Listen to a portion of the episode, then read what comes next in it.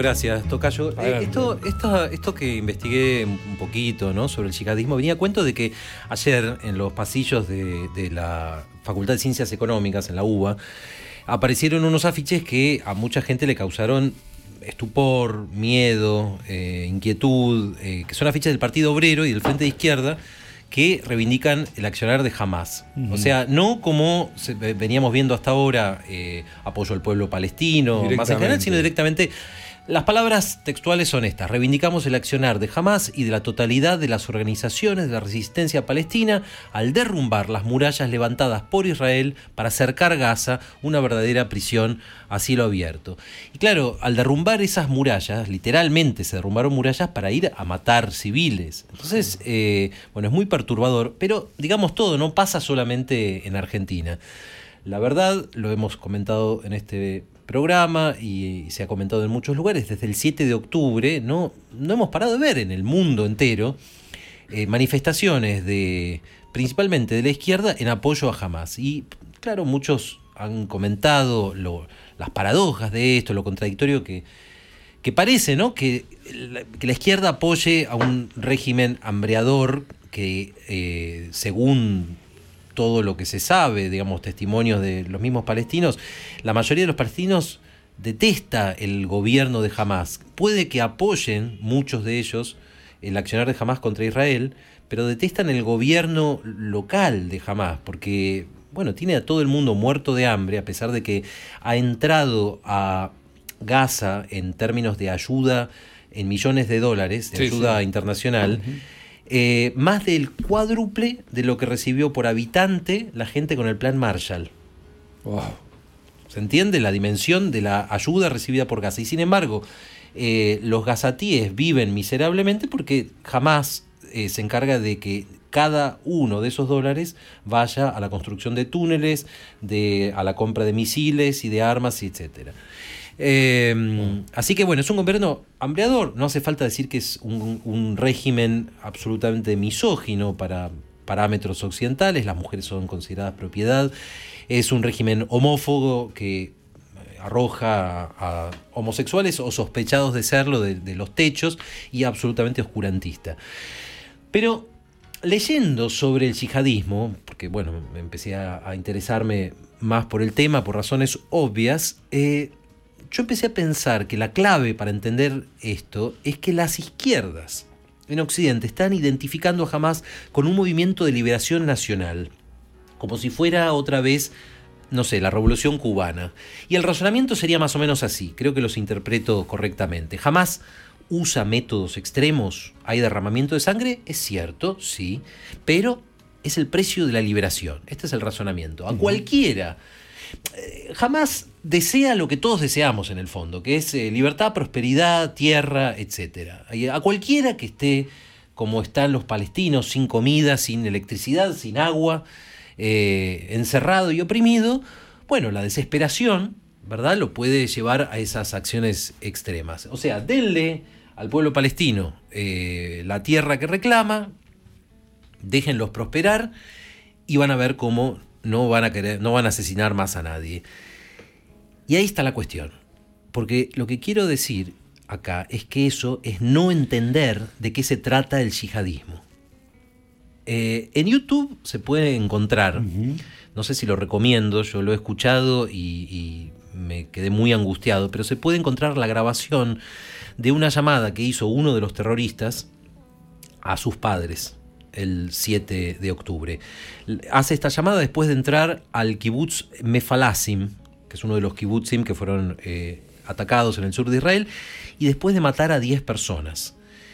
Yo ahora voy a pedir que pongamos el, audio eh, de esto, simplemente para que los oyentes puedan apreciar el tono de esta persona, y mientras tanto voy a leer más o menos la transcripción. al castellano. You're about to hear some of the most troubling audio. This has been released by Israel in front of the United Nations, which Israel believes has not been fair to it. In fact, Israel's envoy to the United Nations has called for the resignation of UN Secretary General Antonio Guterres in a very familiar clash with the United Nations Bueno. foreign body. Dice, dice el terrorista, mamá, papá, estoy llamando desde Mefalsim.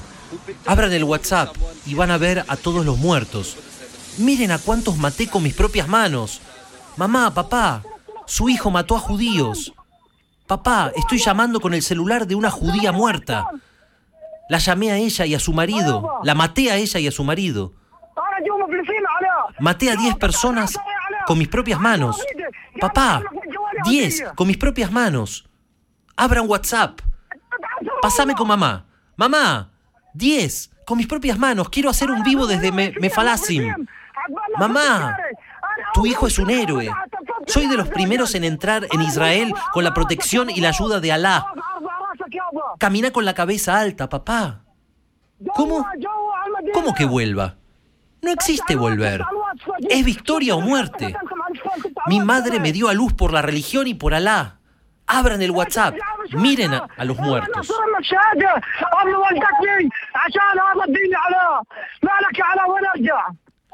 Bueno, lo, lo primero que hay que notar en esta grabación escalofriante es que el chico tiene más o menos el mismo tono feliz y excitado y, y orgulloso de, de su logro que podría tener un pibe argentino que acaba de meter cinco goles en un torneo de fútbol.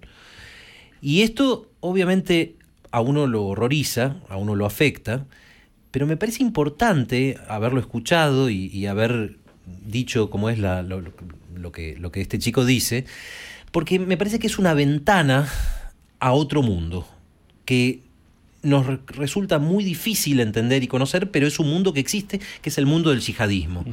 Esto es lo que para mí es lo primero que hay que entender, que los yihadistas no tienen los mismos valores que los occidentales, pero tampoco tienen los mismos valores que el musulmán promedio. El yihadismo, vamos a decir así, es la creencia de que Dios, la creencia de que el creador del universo, desea de vos, por encima de todas las cosas, que mates a infieles y que mueras por la fe. Y, est- y esto pone en lo más alto de la escala de valores ¿eh? algo que está al alcance de cualquier persona que esté dispuesta a sacrificar su vida. Todos en este planeta, todos los seres humanos, eh, buscamos subir en la jerarquía de nuestras sociedades. En algunas sociedades vos ascendés enriqueciéndote, o eh, teniendo una familia, o siendo una persona respetada en tu barrio, o alcanzando la excelencia académica, o siendo un gran periodista. Eh, bueno, en, la, en el micromundo en el que vive el yihadista, el máximo honor se consigue matando y muriendo por Alá. Eh, no, no tiene ningún valor la vida en sí para el yihadista. Es simplemente, y esto es muy clave eh, para entender la mentalidad del yihadista, es simplemente un campo de batalla donde se decide quién va al cielo y quién va al infierno. Y en ese sentido solamente la vida es importante. Pero por lo demás, la verdadera vida para el yihadista es la otra, es la que está más allá. Y te doy un ejemplo. En el año 2014, en una ciudad de Pakistán, en Peshawar, un grupo talibán, porque también hay talibanes, conocemos a los talibanes de Afganistán, pero hay un grupo pakistaní. Bueno, este grupo eh, entró en un colegio y eh, abrió fuego y mató a 149 personas, entre ellos a 133 chicos en edad escolar, todos musulmanes. Eh, y hay una declaración posterior de uno de los responsables del ataque donde se justifica y dice, bueno, nosotros no hicimos un mal acá. Eh, especialmente no hicimos un mal al matar a los niños. Los niños tienen un alma pura, no han tenido tiempo de pecar, así que van al paraíso. No les quitamos la vida, los enviamos a una vida mejor. Y eso es importante también para entender que la el, el yihadista, el que entra a un kibutz o a una escuela llena de, de, niños musulmanes, abre fuego y los mata, no tiene la sensación, como podían tener incluso los nazis en la guerra, de estar eh, cumpliendo con un deber penoso, pero que es necesario. No, no, no, no. Siente la alegría que vos podés sentir cuando haces una buena acción, la alegría de ser una buena persona. Es increíble. La mayoría de nosotros en Occidente pensamos que la guerra de Hamas contra Israel se juega por las mismas causas y por lo tanto que puede tener las mismas soluciones que los conflictos que nosotros conocemos. Nosotros pensamos que las guerras se libran por cuestiones de, económicas, por cuestiones de territorio, y bueno, se piensa que, de nuevo, si los palestinos eh, consiguen la tierra y la libertad y los recursos, se termina el conflicto. No corresponde a la realidad. No corresponde a la realidad. El problema no es la tierra, no son los recursos, es un sistema de creencias eh, que coloca, como decía, como máximo valor el hecho de morir. El Corán lo dice, lo dice con estas palabras, aquellos que dejan sus hogares por la causa de Alá y son abatidos o mueren, para ellos proveerá Alá. Alá, en verdad, es aquel que mejor provee.